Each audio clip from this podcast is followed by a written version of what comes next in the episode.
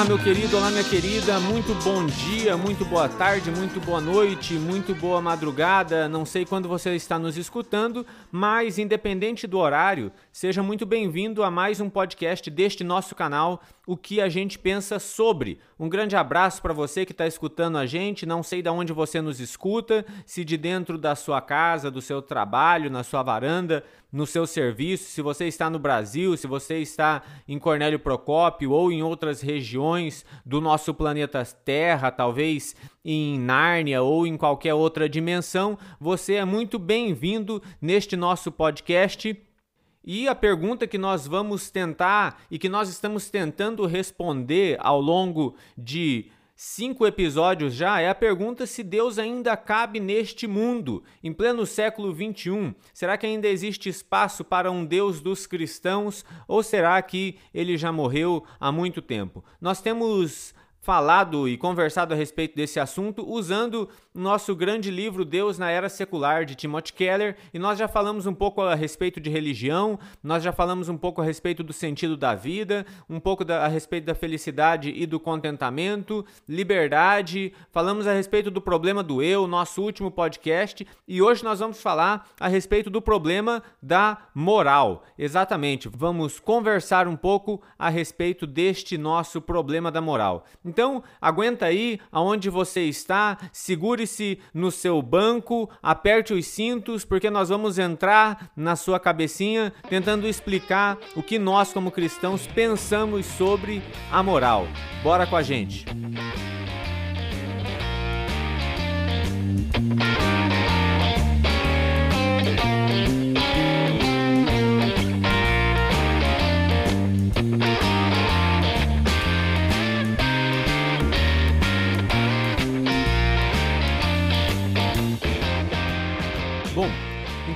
hoje nós vamos falar um pouco a respeito do problema da moral. E primeiro, o que nós não vamos fazer, né? O que nós não vamos fazer é tentar mostrar que o mundo secular é um mundo de monstros e que as pessoas que vivem nesse mundo secular sem uma base cristã para suas vidas, elas comem criancinhas no café da manhã. Eu gostaria de começar aqui com uma citação de um homem chamado Ivan Fidorovich, que na verdade é um homem da ficção de um romance de Dostoiévski chamado Os Irmãos Karamazov. E neste romance de Dostoiévski existe uma conversa entre dois dos três irmãos, um irmão chamado Mitya, que é um irmão que tem uma base cristã, ele vai conversar com outro irmão seu chamado Ivan, é, que não tem uma, uma base cristã e que, na verdade, é aquilo que nós poderíamos chamar de alguém nihilista, né? E Ivan, então, na sua conversa com Mitya, ele vai dizer o seguinte, abre parênteses, Ivan Fidorovich acrescentou, entre parênteses, que essa é toda a lei natural, de forma que, se você destruir no homem a fé em sua própria imortalidade, não apenas seu amor vai cessar, mas também até mesmo a sua força para continuar a viver neste mundo.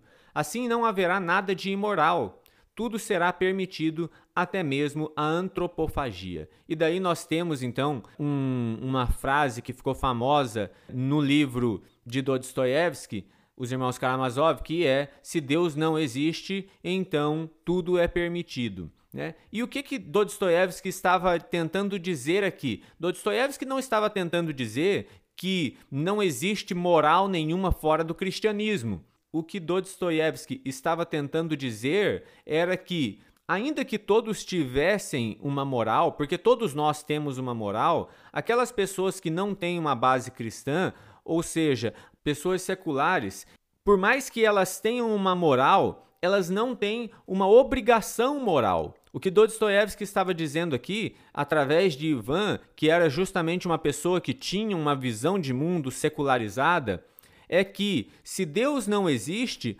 tudo é permitido. Eu posso, logicamente, ter uma moral e muitas vezes uma moral até mais é, exigente, vamos dizer assim, do que a moral cristã. Mas o grande desafio é que se eu não sou cristão, eu não tenho nenhuma obrigação moral e eu não tenho como obrigar, vamos dizer assim, outros a acreditarem ou a adotarem a mesma moral que eu tenho.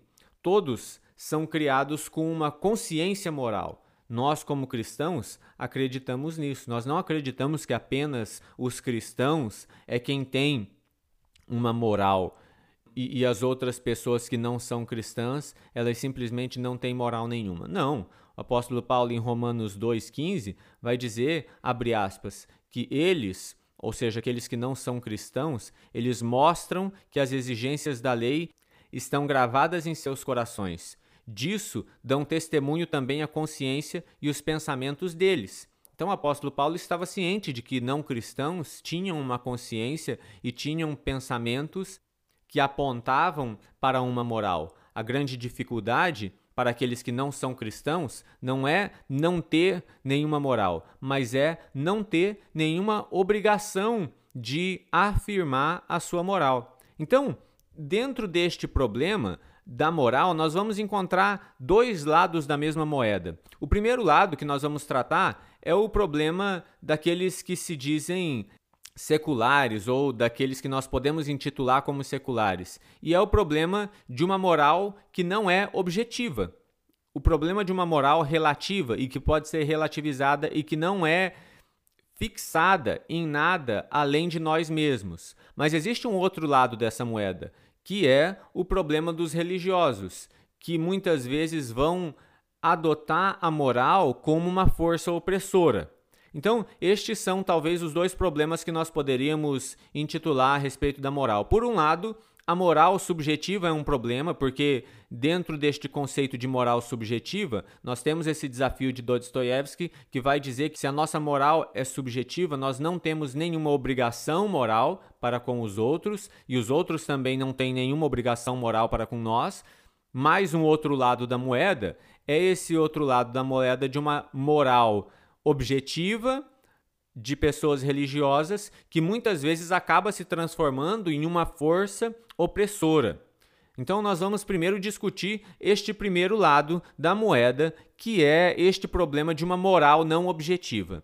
E veja, que, embora a moral da nossa sociedade não seja lá uma moral objetiva, ou pelo menos não aparente ser uma moral objetiva, a nossa sociedade talvez seja uma das sociedades mais moralistas, vamos dizer assim, da história. Né? É, nunca se afirmou tanto, nunca se exigiu tanto direitos humanos, nunca se exigiu tanto o cuidado pelo próximo, o cuidado pela própria natureza e pelas coisas que, que nos cercam.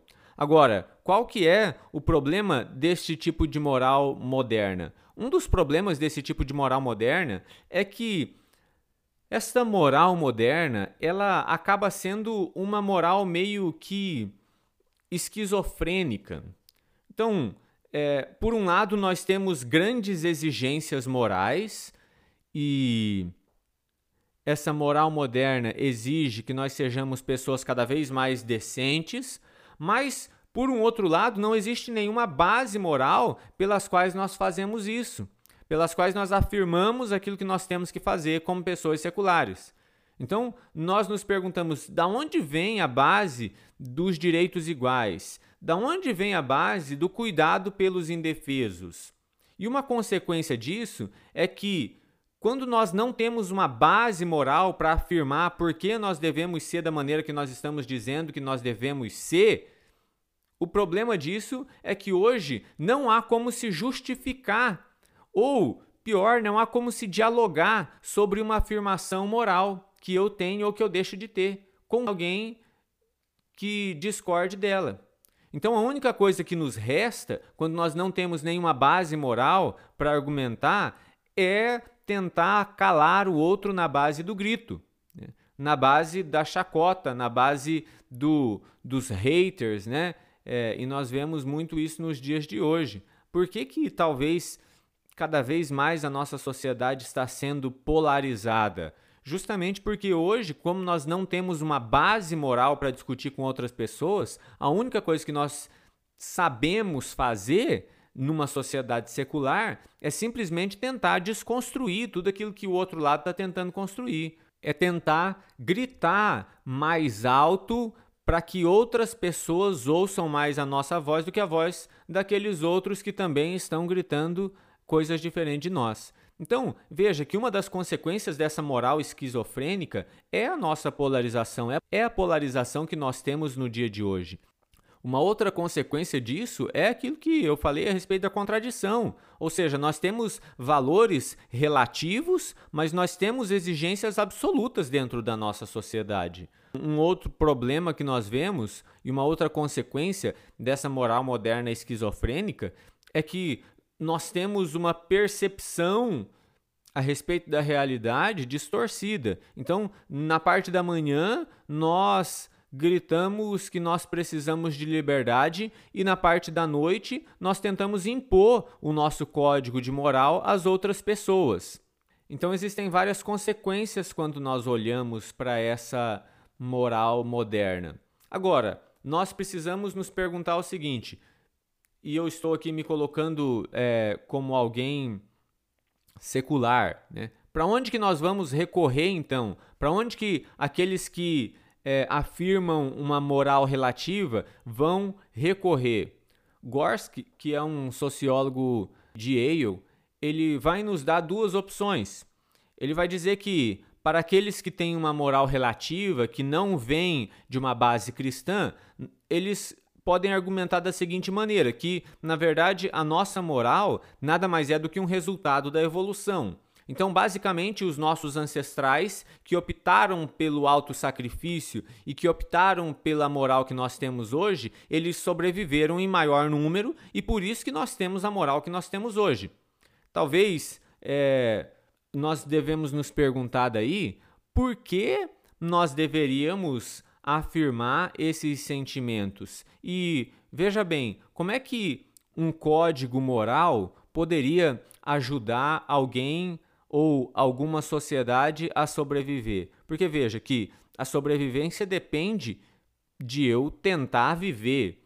E um dos nossos grandes valores morais da nossa sociedade é justamente o autossacrifício, quando eu me sacrifico para que outras pessoas possam se desenvolver, e na verdade, daí não existe muita lógica entre eu afirmar que as pessoas que conseguiram sobreviver em maior número são justamente aquelas pessoas que tinham uma moral de autossacrifício e por isso a moral de autossacrifício hoje é a moral válida dentro dos nossos dias. E é importante lembrar aqui, para aqueles que vão dizer que a moral é resultado da evolução, que histórias são histórias.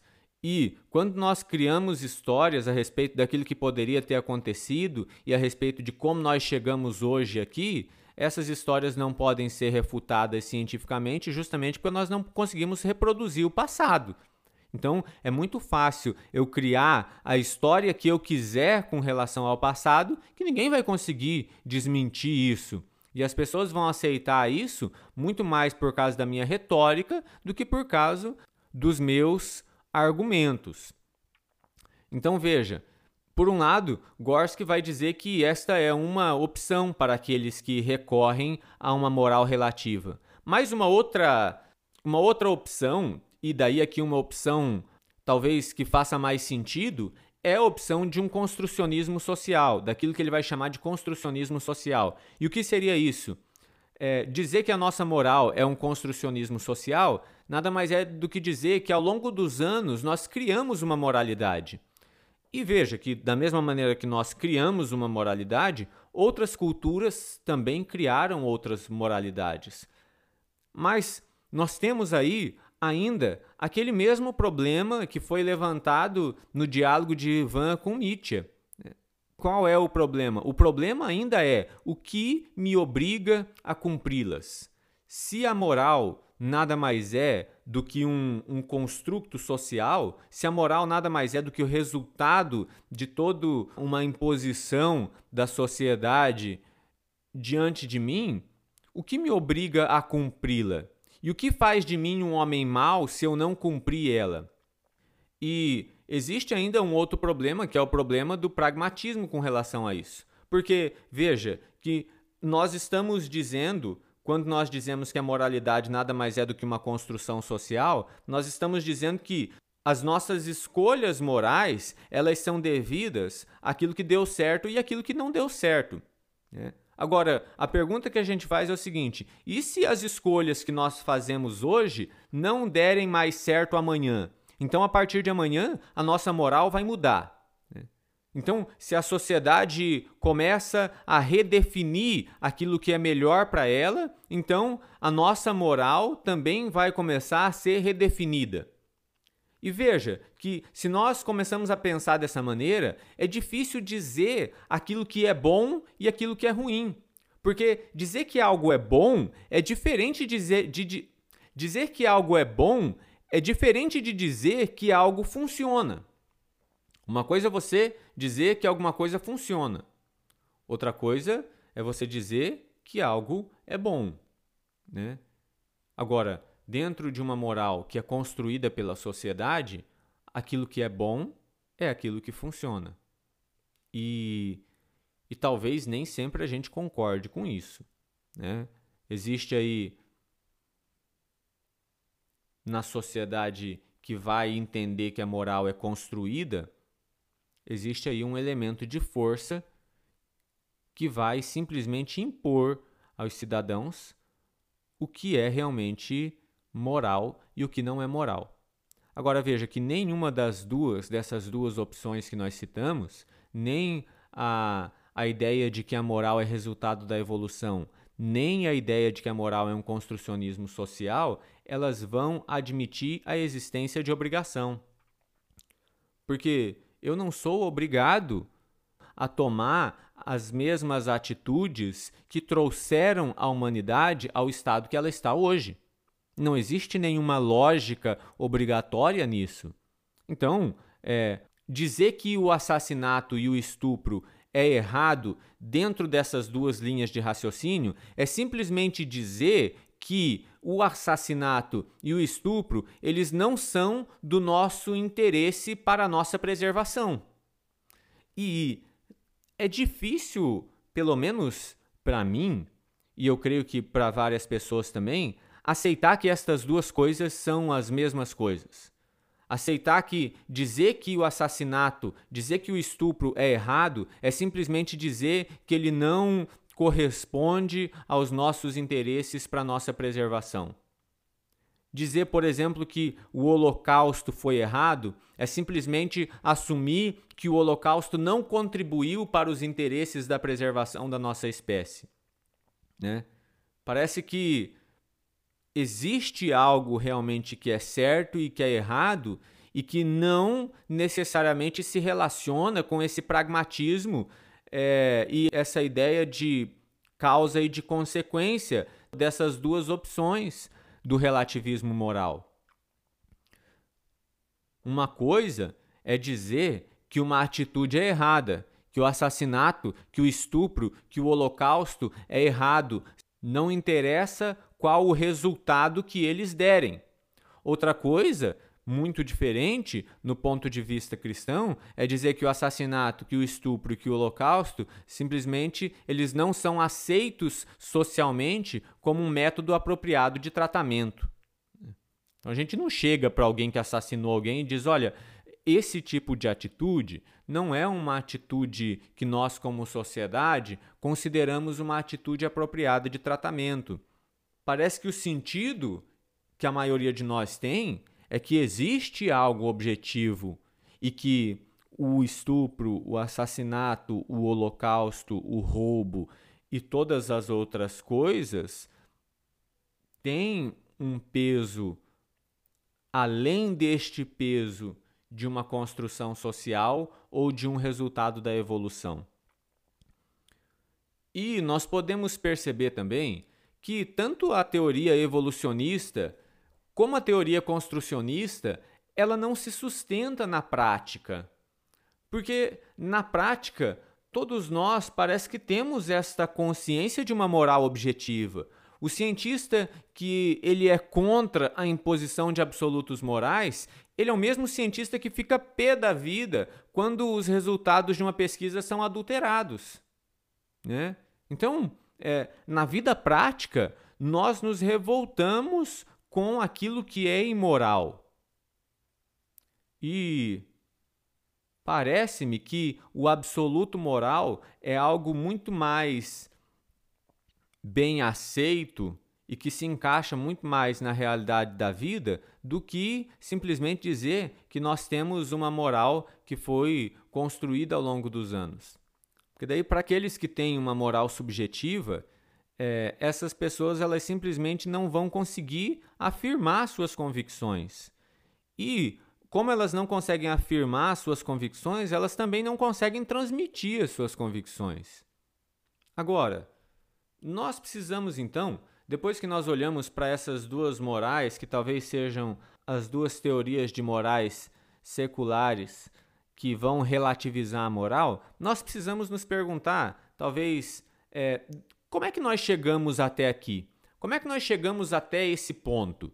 E eu gostaria que você raciocinasse comigo aí para tentar entender o nosso pensamento para responder essa pergunta. Como é que nós chegamos até aqui? Como é que nós chegamos até a conclusão de que a nossa moral ela não está estabelecida em alguém ou em algo fixo, em uma ordem fixa, mas ela é simplesmente construída. Ela não é descoberta, mas ela é construída ou pela sociedade ou pelo processo evolutivo.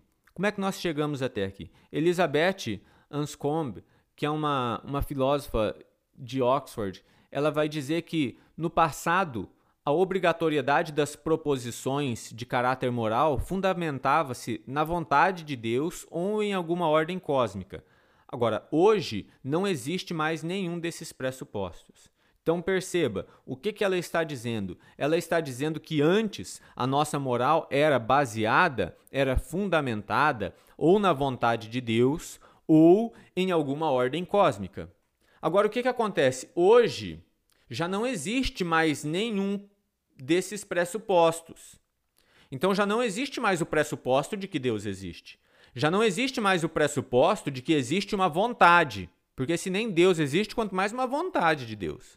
E também já não existe mais um pressuposto de uma ordem cósmica que precisa ser respeitada. Então, como não existe esses pressupostos, também não existe o dever. A moral ainda está ali, mas já não existe mais o dever de uma moral. Porque perceba, sem um ser pessoal, e quando nós eliminamos, a primeira coisa que nós fazemos não é eliminar Deus como o, uma força criadora. A primeira coisa que nós fazemos é eliminar Deus como um ser pessoal. Agora, uma vez que não existe mais Deus como um ser pessoal, não existe mais algo que possa ser chamado de vontade de Deus, porque só tem vontade aqueles seres pessoais.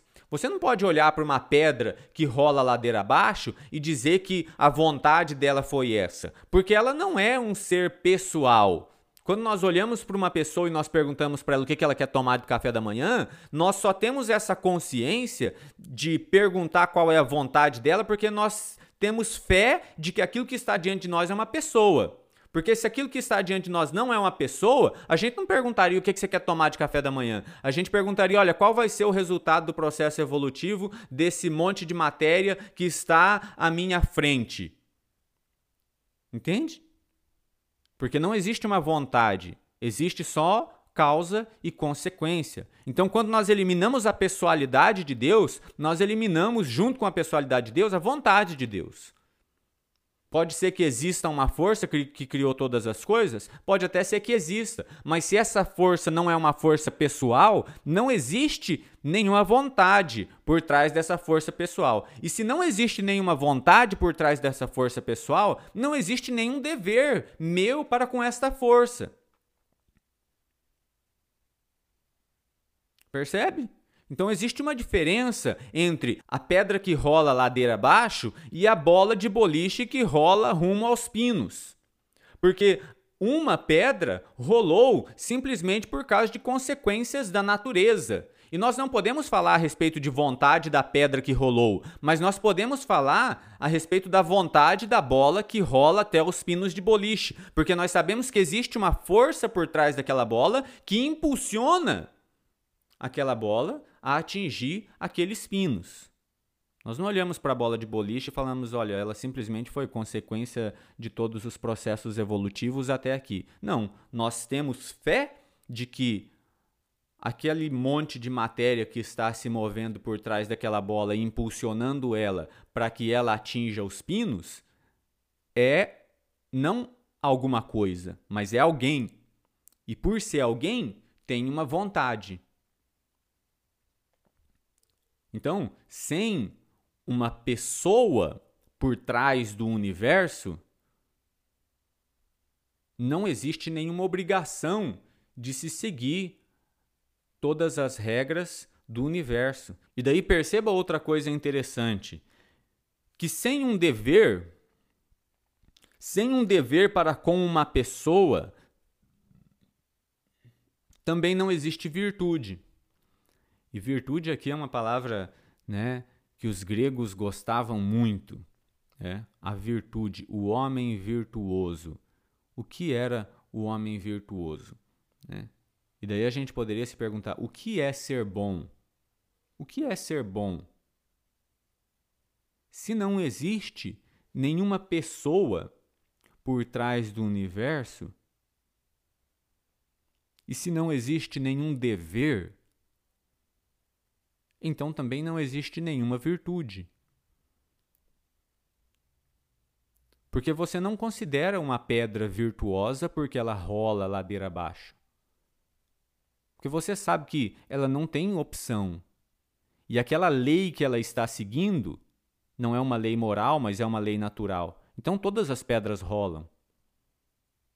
E ninguém condena uma pedra por ter caído. Por mais que ela esteja seguindo à risca as leis que lhe foram impostas. É por isso que Alasdair vai dizer, abre aspas, que toda questão ética é capacitar o homem a passar do estado presente para o seu verdadeiro fim.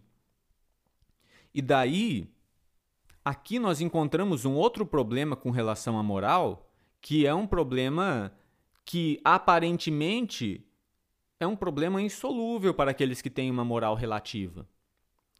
Porque os gregos iriam usar uma palavra para definir o, o sentido da nossa vida com a palavra telos. Então, para eles, telos era o porquê de nós existirmos. Então, todo homem tinha dentro de si um telos. Agora, a partir do século XVIII, o homem já não tem mais um propósito, porque o homem já não é mais telos. O homem agora é razão. O homem já não é mais escravo do seu propósito, o homem agora é escravo da sua razão. Então, se para os gregos nós devíamos seguir a nossa vida e o sentido da nossa vida e encontrar o porquê nós existimos, a partir do século XVIII, Telos já não é mais a base dos homens, mas agora a base dos homens é a razão. E nós somos agora escravos da razão. E se eu não posso provar racionalmente, é porque esta este telos não existe. Então, a partir do século XVIII, nós começamos a entender que as únicas coisas que existem são as coisas que podem ser comprovadas racionalmente. E já que telos não pode ser comprovado, já que o sentido da nossa vida não pode ser comprovado, então logicamente, este sentido não existe mais. Este fim e este propósito para o qual nós fomos criados não existe mais. E nós temos que rejeitar este telos, porque agora, a partir do século XVIII, nós somos escravos da razão. E daí então, desde o século XVIII até agora, vários pensadores têm tentado desenvolver uma base moral sem esse telos. Nós temos tentado desenvolver uma base moral sem esta este pressuposto de, de um sentido de por que nós existimos. Mas, se você conhece um pouco a respeito da história da filosofia aí a partir do século XVIII, principalmente o século XX, nós vamos perceber que o, os pensadores não fizeram muito avanço em tentar desenvolver uma moral sem essa essa consciência de um sentido. Porque veja, pense comigo e veja se você concorda. E é lógico que você pode discordar, né? Mas, ao que me parece, nós só podemos falar de bom e de ruim se esta ideia está ligada a um propósito e a um modelo específico. Então, eu não posso, e não no sentido de eu não posso porque não me é permitido, mas eu não posso no sentido de não é possível eu dizer que algo é bom ou que algo é ruim sem que eu primeiramente tenha em mente qual é o propósito daquilo. Por exemplo, eu eu não posso dizer que um relógio é ruim a não ser que eu saiba para que, que um relógio funciona. Né?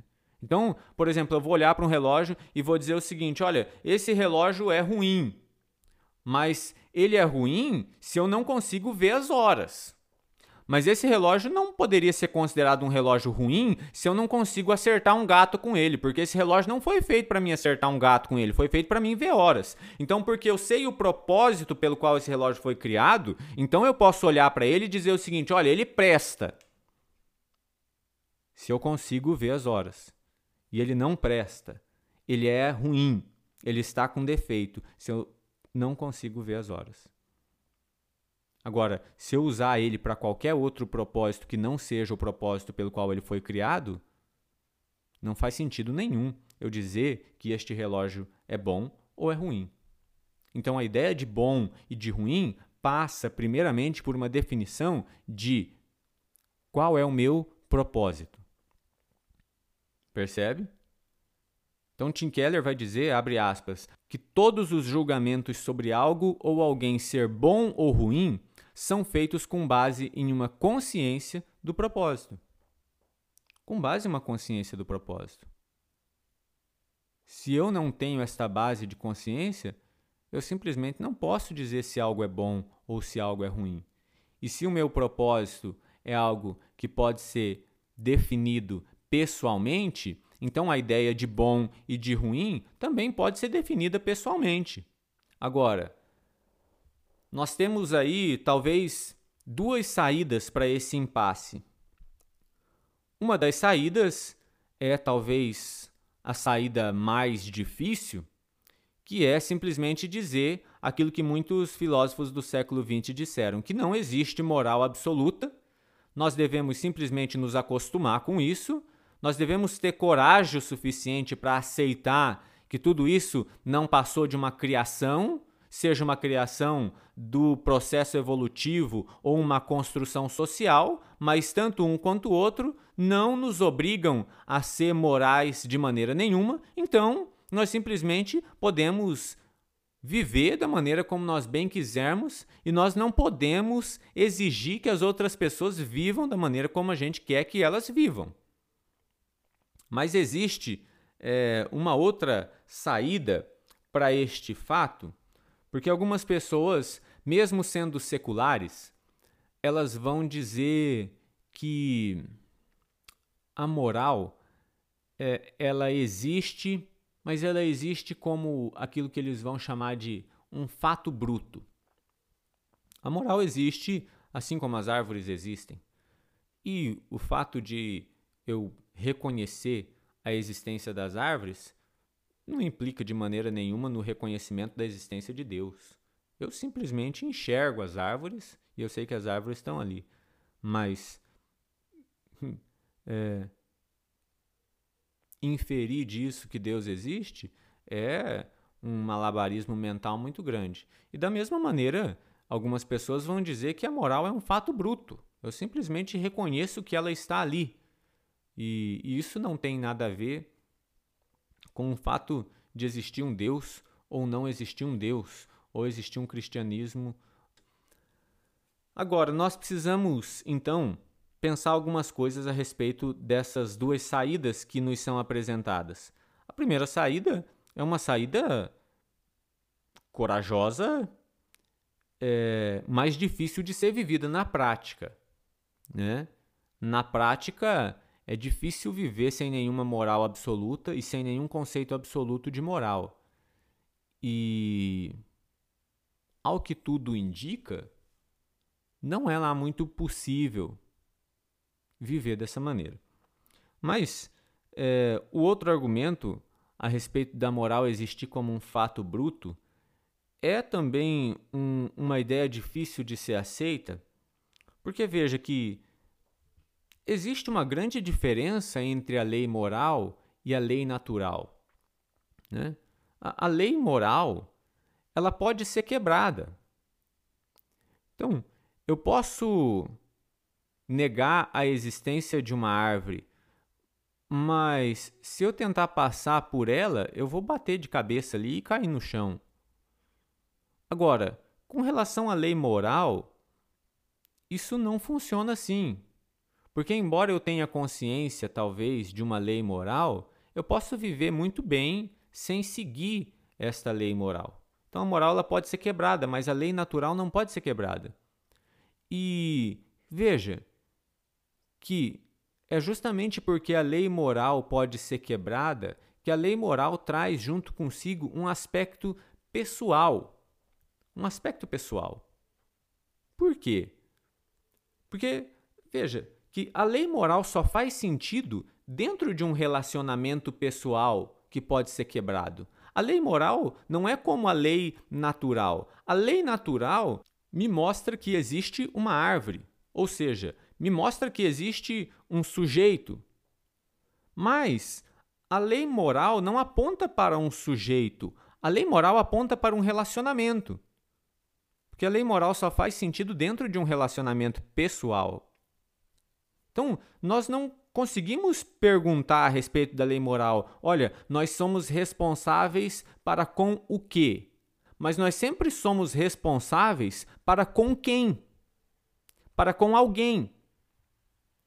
Quando eu percebo a lei natural, eu percebo um sujeito, mas quando eu percebo a lei moral, eu percebo um relacionamento. Porque toda lei moral diz respeito a um relacionamento de uma pessoa com outra pessoa. O assassinato, o roubo, a sonegação, a mentira só fazem sentidos dentro de um mundo de pessoas, dentro de um mundo pessoal com vontades e com direitos.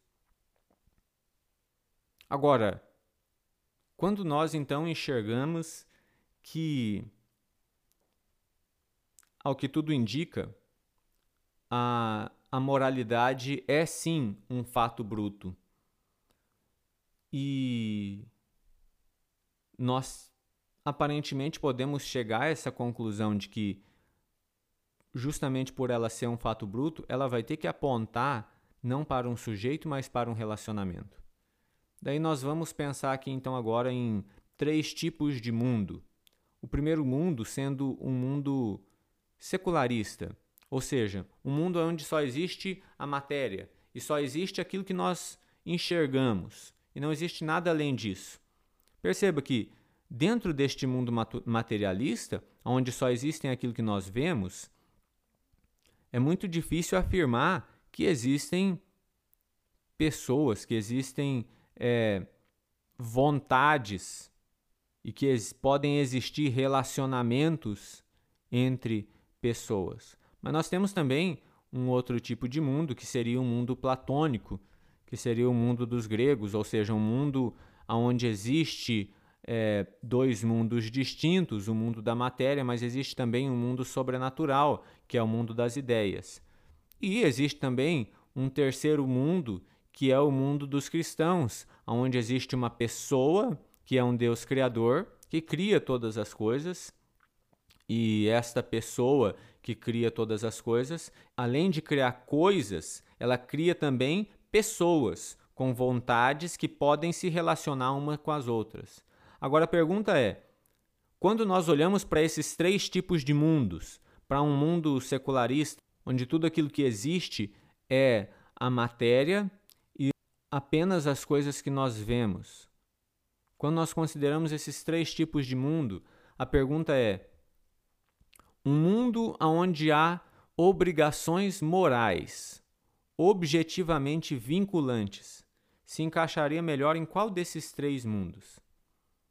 Porque nós percebemos é, que a moral objetiva existe. Então, quando nós percebemos isso, a pergunta que nós precisamos fazer é: em qual desses três mundos esse conceito de moral objetiva se encaixaria melhor? Será que esse conceito de moral objetiva se encaixaria melhor em um mundo materialista, em um mundo platônico ou em um mundo cristão? E daí eu me lembro aqui de um de um professor meu que certa vez chegou na minha faculdade quando eu estava fazendo engenharia mecânica e ele nos apresenta a grande equação de Navier-Stokes, que é uma das equações que regem a mecânica dos fluidos.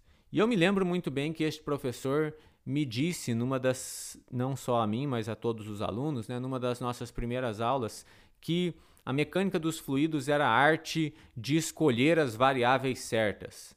Porque se você eliminasse as variáveis erradas de uma equação tão grande como a equação de Navier-Stokes, logicamente é, esta equação te retornaria valores que não condiziriam com a realidade.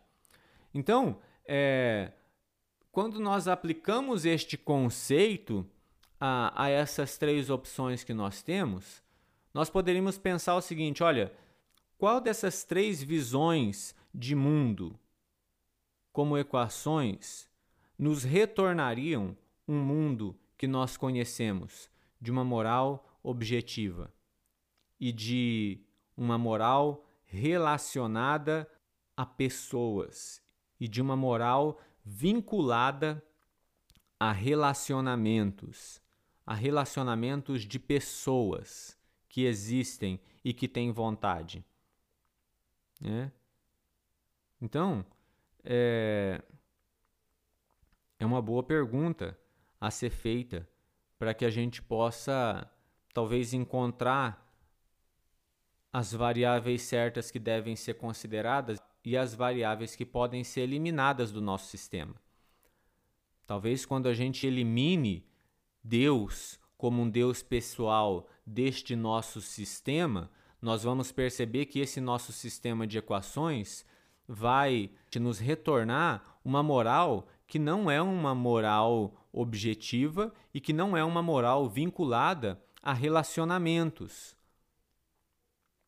Então, talvez é, a opção que nos retorne um mundo mais parecido com o mundo que nós realmente vivemos, com o mundo que nós realmente convivemos, é a, a ideia de um mundo onde existe um Deus pessoal.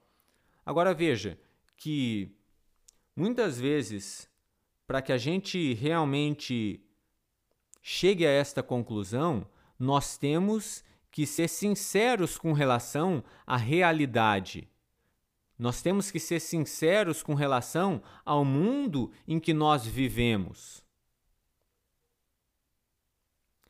E daí nós podemos perceber que onde o evangelho tem sido provado, ele tem correspondido à realidade. E é justamente quando o Evangelho e, e, e, e, essa visão de mundo, onde existe um Deus pessoal que cria uma moral, que cria pessoas com morais e resgata essas pessoas e resgata a moral dessas pessoas at através do seu filho. Quando este tipo de visão de mundo brilha em milhões de vidas invisíveis, ele mostra sua real capacidade de explicar e de consertar os fatos. Porque você pode perceber que é muito fácil conceber um mundo que não é um mundo real, para que este mundo que não é um mundo real se encaixe dentro das nossas equações. Mas daí, quando a gente sai do nosso quarto ou sai da nossa cabeça, esse mundo que resultou dos nossos pressupostos é um mundo que simplesmente não existe. E eu gosto muito de uma frase de Tolstói em um dos seus livrinhos pequenininhos. Tolstói escreveu livros gigantes, né? Guerra e Paz é, e outros por aí. Mas ele escreve um livro pequenininho chamado Uma Confissão, e nesse livro ele vai dizer o seguinte: abre aspas, não foi o fato de eu, Salomão e Schopenhauer não nos termos matado que me convenceu da existência da fé, mas o fato de milhões de pessoas terem vivido e viverem e terem carregado a Salomão e a mim nas ondas de sua vida. Então, o que Tolstói está dizendo é o seguinte: eu fui convencido a respeito da existência da fé não pelo fato de que eu, Salomão e Schopenhauer, como grandes pensadores, não nos matarmos. Eu cheguei ao convencimento a respeito da fé, e aqui da fé cristã, da existência da fé cristã pelo fato de que todas as pessoas que realmente viveram vidas muito mais difíceis e que viveram e experimentaram a realidade da vida de uma maneira muito mais intensa que eu experimentei, essas pessoas que carregaram a mim e a Salomão nas costas e nas ondas de suas vidas, elas creram nesta fé. Então, o que o que Tolstói está dizendo aqui é que esta fé é uma fé que realmente pode ser experimentada por aqueles que têm coragem de sair de trás dos livros e dos seus pensamentos e enfrentar a vida. O que convenceu Tolstói a respeito da fé a respeito da existência de uma fé cristã foi o fato de milhares de pessoas terem realmente vivido e experimentado a vida em suas formas mais cruéis e ainda assim conseguirem viver. Então nós temos aparentemente, pelo que nós vimos até agora, se você acompanhou meu raciocínio e concordou com ele, nós temos então é, uma moral ligada a uma religião. Mas daí é o seguinte, né, a gente falou lá no comecinho, não sei se você está lembrado, não sei se você está acordado, na verdade, mas a gente falou lá no começo que nós temos dois grandes problemas. E o primeiro problema que nós temos com relação à moral é o problema de uma relativização da moral e de uma cosmovisão, de uma visão de mundo secular, aonde esta moral nada mais é do que um construto social ou do que o resultado da nossa evolução. E nós vimos que o grande problema disso é que eu não tenho então o dever e a obrigação de cumprir essa moral, muito menos de impor essa moral às outras pessoas. Então, quando nós relativizamos a, ver, a moral, nós simplesmente destruímos toda a obrigação moral. E sem uma obrigação moral, não existe moral nenhuma. Não existe nenhum dever de relacionamento para com as outras pessoas, se é que existem pessoas dentro de uma visão secular do mundo. Mas, quando nós então caminhamos para esse lado de uma moral absoluta, nós vamos perceber que esta moral absoluta deve estar ligada a uma pessoa. E como ela deve estar ligada a uma pessoa, ela deve estar ligada a uma religião. E esse é o nosso segundo problema, que seria o problema da religião como uma força opressora e como um patinho feio que tenta é, simplesmente impor, através da força, os seus conceitos de moral e de justiça. E daí a pergunta que a gente poderia começar a fazer é: a religião é uma força em prol da justiça do mundo ou em prol da injustiça? E daí a gente pode escutar aqui já é, duas vozes no mesmo tom, gritando justiça e gritando injustiça. Né? Porque se a gente for lembrar dos maus exemplos, orra, a gente vai ficar aqui até o final da vida lembrando a respeito dos maus exemplos que a, a religião dá com relação à injustiça. E como nós estamos falando de cristianismo aqui, Vamos só lembrar de alguns dos nossos maus exemplos, né? Por exemplo, na abolição da escravidão lá, a gente tem vários teólogos cristãos que eles vão defender, ou pelo menos tentar defender, argumentando através da Bíblia a favor da escravidão, principalmente na Guerra Civil dos Estados Unidos, lá, naquela época da, da Guerra Civil. Fora isso, a gente pode se lembrar aí, talvez, o exemplo mais drástico da história, o exemplo das cruzadas, não é? é e, e, e, as cruzadas, na verdade, é uma grande vergonha é, para todo, todo o cristianismo, né? Eu estou aqui diante de mim com um livro de história do cristianismo nas mãos, e para aqueles que, que dizem que nós somos aí muito é, seletivos na nossa lembrança da história, eu tenho aqui neste livro uma citação de um dos cruzados. E nessa citação de um dos cruzados, quando os cruzados invadem a Cidade Santa, Jerusalém, ele vai fazer o seguinte relato: Alguns de nossos homens cortaram a cabeça de seus inimigos. Outros os atingiram com flechas para que caíssem das torres Outros os torturaram por mais tempo, lançando nas chamas. Era necessário abrir caminho entre os corpos de homens e cavalos para passar. Essas coisas, entretanto, foram detalhes em comparação ao que aconteceu no Templo de Salomão, onde homens cavalgavam com o sangue até os joelhos e as rédeas. Foi um juízo justo e esplêndido por parte de Deus encher este lugar com o sangue dos infiéis, uma vez que o templo havia sofrido com suas blasfêmias por tanto tempo. Esse aqui, caros amigos, é um relato de um dos cruzados, quando eles tomam a cidade santa dos muçulmanos. Então, maus exemplos dos cristãos na história existem aos montes. E nós não estamos aqui tentando tapar o sol com a peneira. Mas nós precisamos nos lembrar que é bem mais fácil lembrar dos maus exemplos do que dos bons exemplos. Né?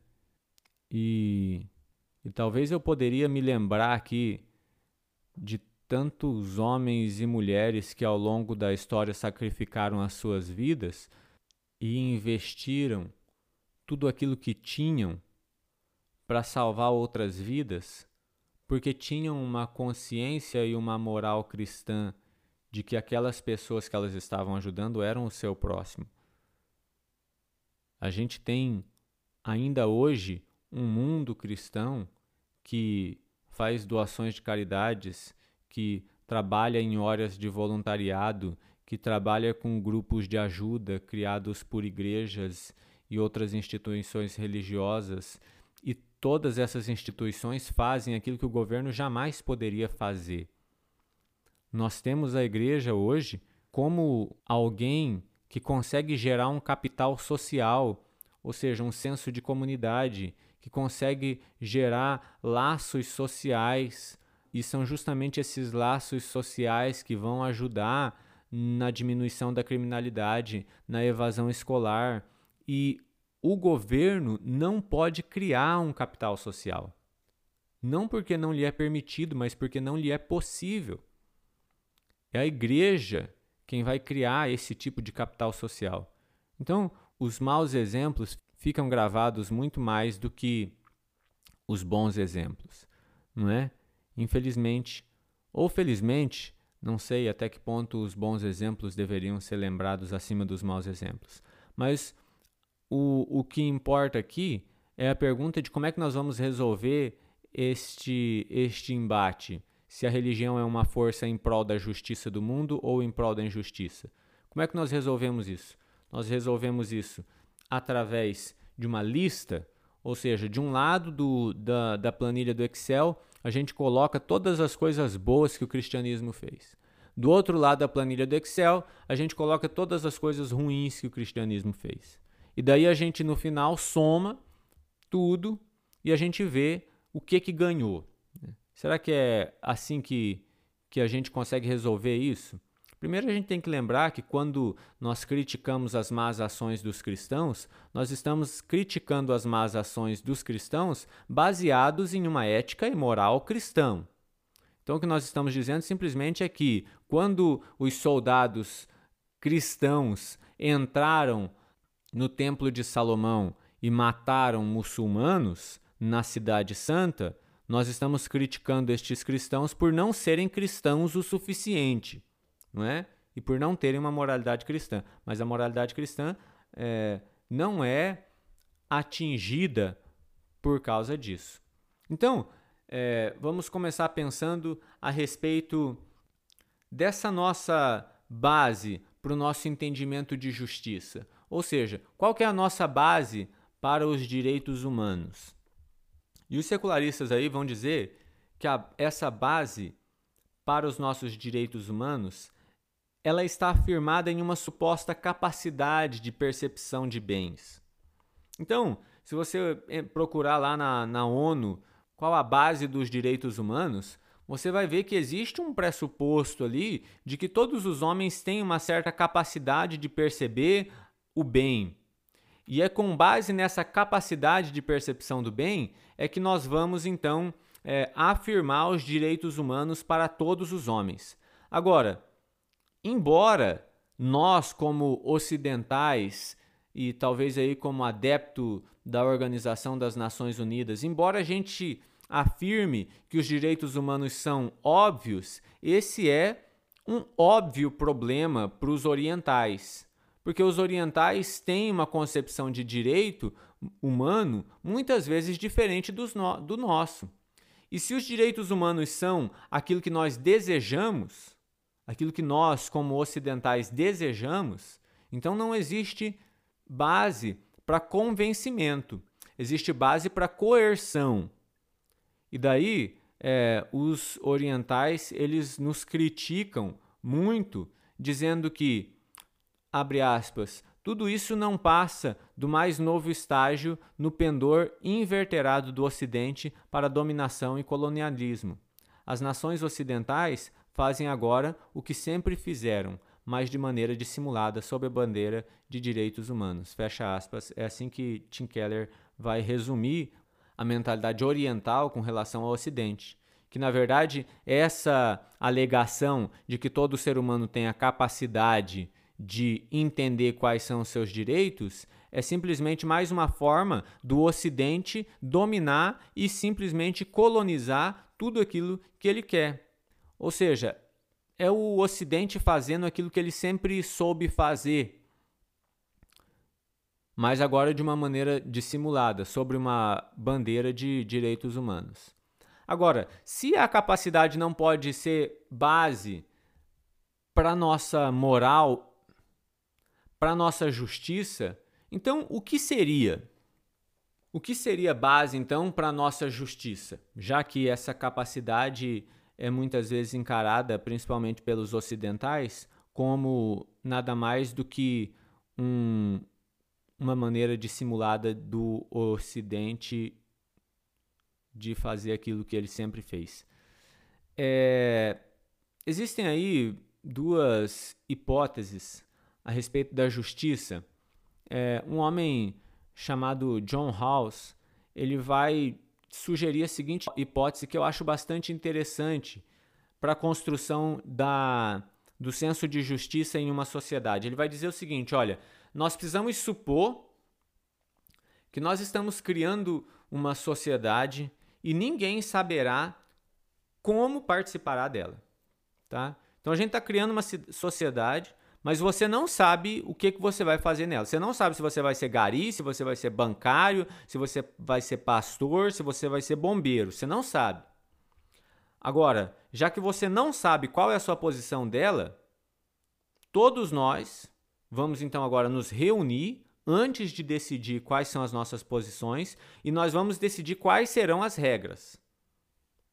E daí, como eu não sei qual é a minha posição, eu vou querer uma regra boa para todas as posições. Né? Então, nós conseguiríamos criar um conceito de justiça sem precisar recorrer a nada fora da sociedade. Parece que isso faria muito sentido. Agora, qual que é o nosso grande problema aí? O nosso grande problema é que quando nós juntamos pessoas que não estão em nenhuma classe da sociedade e nós perguntamos para essas pessoas quais são as regras que nós vamos colocar nessa sociedade. Todas essas pessoas têm uma noção do que seria uma vida boa. E a noção de vida boa que cada uma dessas pessoas tem está atrelada justamente às suas crenças. Porque as nossas crenças independem do lugar onde nós estamos na sociedade. Então nós acabamos é, voltando ao mesmo problema.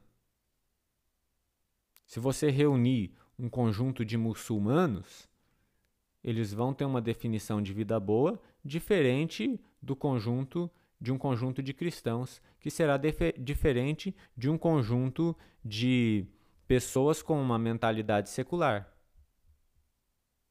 Então, se nós nos reunirmos numa sociedade de cristãos seculares e muçulmanos, nós vamos encontrar, obviamente, diferentes opiniões a respeito do que seria uma vida boa. Então surge o mesmo problema, independente se eu já estou em alguma classe da sociedade ou se eu ainda não estou em nenhuma classe da sociedade. Agora, é, talvez uma outra opção seria aquilo que nós entendemos que a moral, que a justiça, ela vem de um ensino bíblico. E ela vem do ensino bíblico de que todo ser humano é criado à imagem de Deus.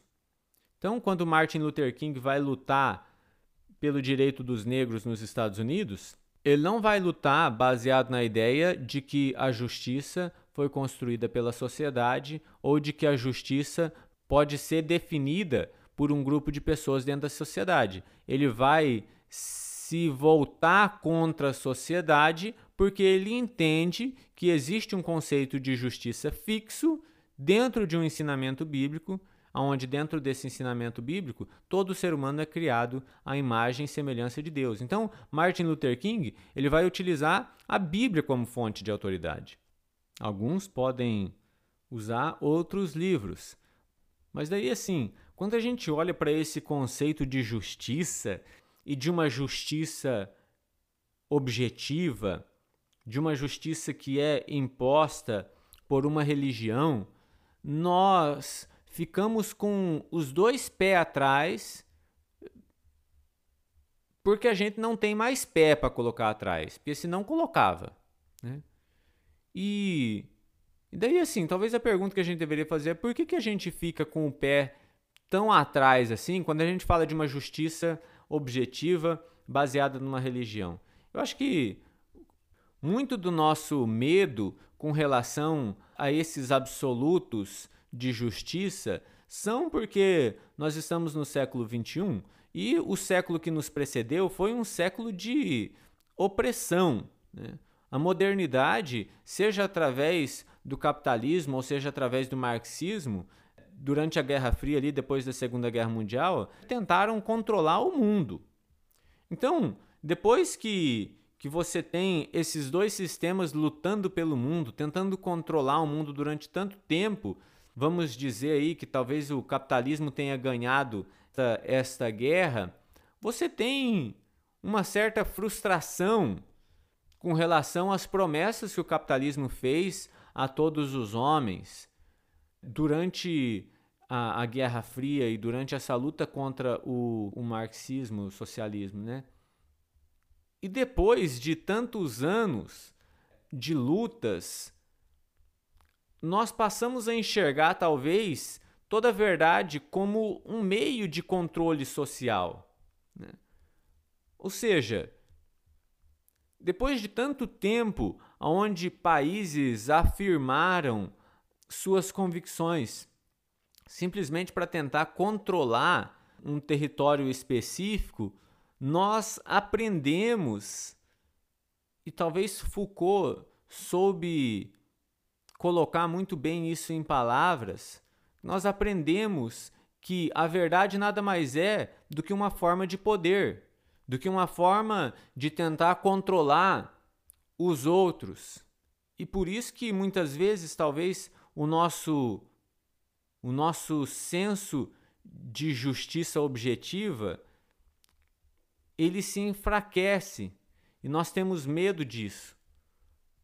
Agora é engraçado que a grande ironia é que quando nós olhamos para essa para essas afirmações de justiça e de verdade, nós dizemos que essas afirmações não podem ser objetivas, porque se elas forem objetivas, elas vão ser opressoras, nós também acabamos dividindo mais uma vez o mundo entre mocinhos e bandidos. Porque agora o mundo já não está mais dividido entre capitalismo e socialismo, mas agora o mundo está dividido entre aqueles que acreditam numa verdade objetiva, e esses são os bandidos, que vão tentar oprimir o mundo e aqueles que acreditam que a verdade e, e, que a justiça objetiva é simplesmente uma forma de controlar e de ter poder sobre os outros povos. Agora perceba que a alegação de que a verdade é apenas uma forma de poder pode ser muito bem considerada também como uma forma de poder. Né?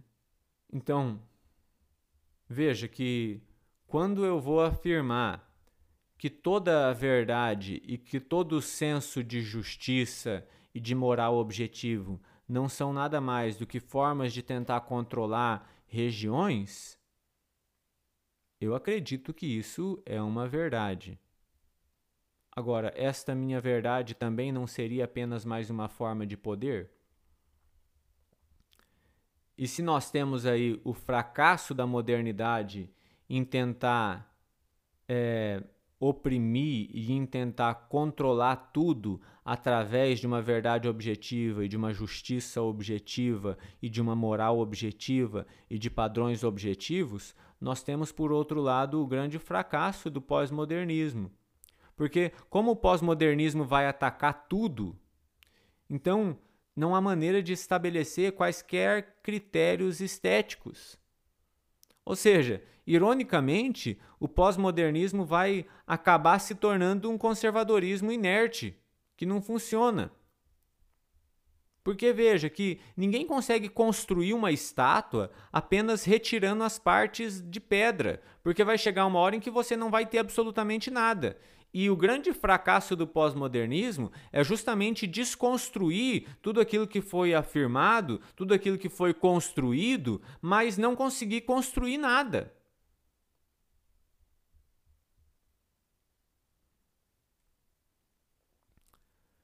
Então agora nós temos duas alternativas, né? Por um lado nós temos a opressão da modernidade e por outro lado nós temos o fracasso da pós-modernidade. Agora, será que não existe nenhum meio termo entre essas coisas? E é justamente aí que entra o, o Evangelho como sendo uma, uma narrativa do mundo que não oprime, mas que também não relativiza. Porque veja que todas as metanarrativas, todas as visões de mundo, elas vão tentar explicar toda a realidade. Agora, a nossa visão de mundo como cristãos é uma visão que, por mais que tente explicar toda a verdade, ela não vai oprimir, assim como a visão da pós-modernidade oprimia, porque nós temos essa consciência de que só Deus é que tem a perspectiva plena de todas as coisas. E nós, como homens, não temos a perspectiva plena de todas as coisas todas as metanarrativas, todas as visões de mundo, todas as tentativas de se explicar o mundo, elas vão tentar oferecer a possibilidade de resolver todos os problemas do mundo. Foi assim com a modernidade, foi assim com a pós-modernidade. Mas o que o cristianismo oferece é a alternativa de que nós, como homens, jamais vamos poder gerar um tipo de redenção, jamais vamos poder resolver todos os problemas do mundo. Isso diz respeito a Deus e não a nós. Então, o cristianismo é uma metanarrativa, é uma visão de mundo que não oferece a redenção através da capacidade do homem, assim como talvez o, a modernidade oferecia. Mas não é uma metanarrativa também que cai no erro do pós-modernismo de dizer que a redenção é relativa a cada um e cada um escolhe como vai querer ser redimido.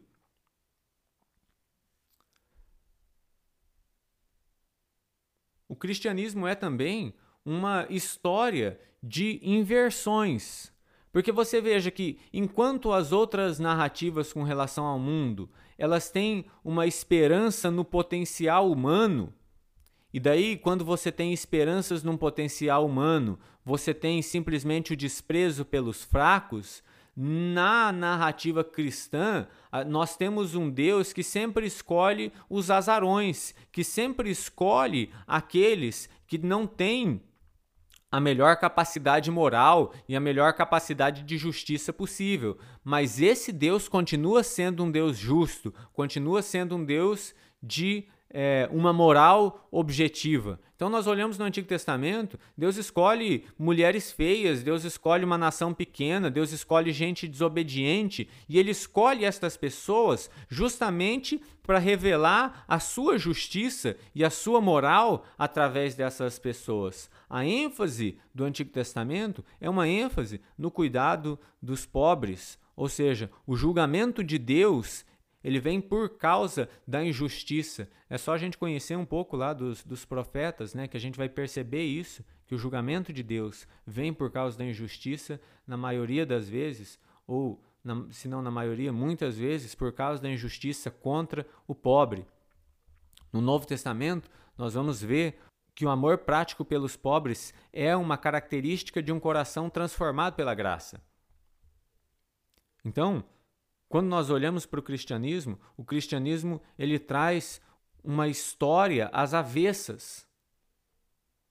Na maioria das metanarrativas, vão tentar responder a pergunta como superar as dificuldades e elas vão dizer: olha, vocês precisam superar as dificuldades através do controle, sendo forte, tomando as rédeas da sua vida e, é, se for necessário, oprimindo. Mas nós vemos que no cristianismo, apesar de nós termos uma justiça e apesar de nós termos uma moral, o que nós sabemos a respeito da realidade do mundo é que nós não conseguimos superar as nossas dificuldades. Nós somos completamente incapazes de nos redimirmos. E nós precisamos confiar em um Deus que é diferente de nós, que é o outro, que não somos nós. A Bíblia não é uma história que vai nos ensinar uma moral, mas ela é uma história que registra a graça interveniente de Deus. A Bíblia, diferente daquilo que muitos pensam, não é um livro de regras onde eu vou fazer algumas coisas e não fazer outras. A Bíblia é um livro que vai mostrar justamente que nenhum homem pode corresponder à moral, pode ser justo da maneira como Deus espera.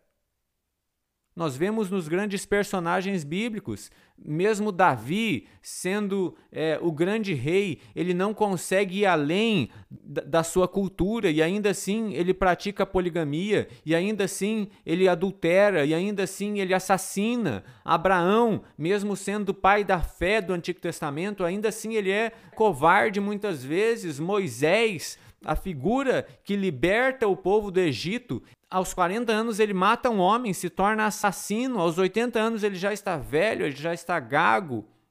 Então, a história da Bíblia não é uma história que vai apresentar homens com uma moral que não pode ser reprovada, mas é justamente a história que vai mostrar um Deus que procura homens com morais reprováveis para que ele possa consertar esses homens para que ele possa tratar esses homens, para que ele possa moldar esses homens. A história do cristianismo não é uma história para nos ensinar uma moral, mas é uma história que registra a graça de Deus, que tenta ensinar e que tenta mostrar aos homens que eles jamais vão conseguir ser quem eles deveriam ser. Que eles jamais conseguirão ser justos da maneira como eles deveriam ser justos, que eles jamais conseguirão cumprir a moral da maneira como eles deveriam cumprir. E ele vem na figura de um homem chamado Cristo Jesus justamente para resolver esse nosso problema. E então, na figura de Jesus, nós rompemos esse ciclo de uma justiça e de uma moral que oprime. Balkham vai dizer o seguinte, abre aspas, a cruz é o acontecimento em que o ciclo do oprimido se convertendo em opressor é definitivamente quebrado. Porque ali, aquele homem que poderia oprimir a todos, ele serve a todos. Então, é possível usar o cristianismo como mecanismo de opressão? Sim, é possível. Mas, para que a gente consiga usar o cristianismo como mecanismo de, de opressão, a distorção da história bíblica em uma ideologia de opressão tem que suprimir o sentido bíblico da cruz. Ou seja, nós precisamos, para transformar o cristianismo em um mecanismo de opressão, nós precisamos eliminar o sentido bíblico da cruz. Porque o sentido bíblico da cruz é o cerne do cristianismo. O sentido bíblico da cruz não é uma história periférica dentro de uma cosmovisão cristã. Não. Então, está no pré-requisito de ser cristão se reconhecer como injusto e se reconhecer como opressor. Todo cristão que compreende o evangelho, ele deve admitir primeiro que ele tem sido um opressor. E é por isso que a nossa moral e a nossa justiça impede de criar opressores. E aqueles que usaram o cristianismo para oprimir, mais uma vez, eles tiveram que esquecer o cerne do cristianismo. Porque o primeiro pré-requisito é justamente se arrepender da opressão, se arrepender de tentar usar a lei ou a moral ou a justiça como forma de manipulação e de controle para tentar transformar vidas. Porque Paulo vai deixar isso muito bem claro nos seus escritos que ele não conheceu o pecado a não ser pela lei, mas a lei não consegue trazer vida. A única coisa que a lei, a única coisa que a moral, que uma série de regras morais vai conseguir mostrar é que nós não somos justos da maneira como nós deveríamos ser. E a partir do momento em que a lei, em que a moral cumpriu esse papel, então ela já não tem mais nada o que fazer. Mas é aí que entra o cristianismo, como uma alternativa. Porque aqueles que tentam usar a moral e a lei para consertar os homens, eles vão simplesmente criar pessoas que vão oprimir cada vez mais as outras. Mas quando nós entendemos que a lei e a moral está ali simplesmente para nos mostrar que nós não somos quem nós deveríamos ser, e a partir daí nós precisamos transcender a lei e a moral e olhar para este homem chamado Jesus, que é aquele que cumpriu toda a lei e que cumpriu toda a justiça e que foi completamente íntegro diante de Deus. E essa é a nossa esperança, não que nós vamos ser grandes moralistas e que nós vamos alcançar a justiça e a moral perfeita, mas a nossa esperança é que Jesus Cristo alcançou a moral, é que Jesus Cristo foi o homem justo que nós não poderíamos ser. E como cristãos, nós assumimos a nossa falha, nós assumimos a nossa injustiça e recebemos a justiça dele. E à medida em que nós reconhecemos e recebemos a sua justiça, o desejo do nosso coração é ser como ele é, cada vez mais justo. Bom, meus queridos, esse. Bom, meus queridos, nós vamos aqui então chegando ao final de mais um podcast. Semana passada nós não gravamos um podcast, então este podcast dessa semana ficou um tanto quanto compridinho. Se você chegou até aqui, meus parabéns, viu, meu querido? Porque é, você é um grande campeão.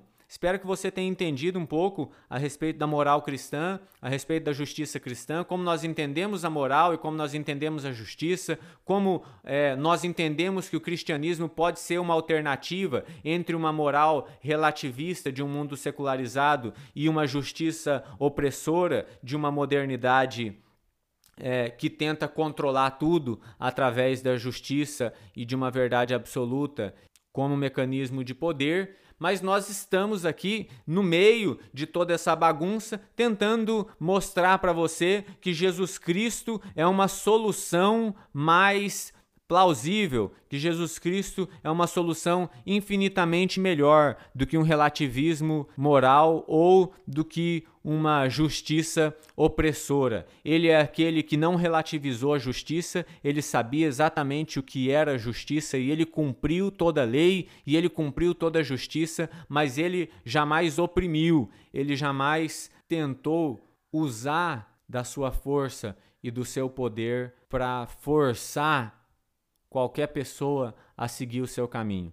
Filipenses vai nos dizer justamente isso, quando no capítulo 2, versículo 5, Paulo vai dizer: Tende em vós o mesmo sentimento que houve também em Cristo Jesus, pois ele, subsistindo em forma de Deus, não julgou como usurpação a ser igual a Deus, antes a si mesmo se esvaziou, assumindo a forma de servo, tornando-se em semelhança de homens e reconhecido em figura humana, a si mesmo se humilhou, tornando-se obediente até a morte e morte de cruz. Um grande abraço para todos vocês, um ótimo final de semana. E se vocês estiverem escutando isso na sexta ou no sábado, se vocês estiverem escutando isso no domingo, um ótimo começo de semana. Se vocês estiverem escutando isso durante a semana, parem de escutar um pouco o podcast e vão trabalhar, meus queridos. Um grande abraço para vocês e até mais. Até a próxima. Tchau, tchau.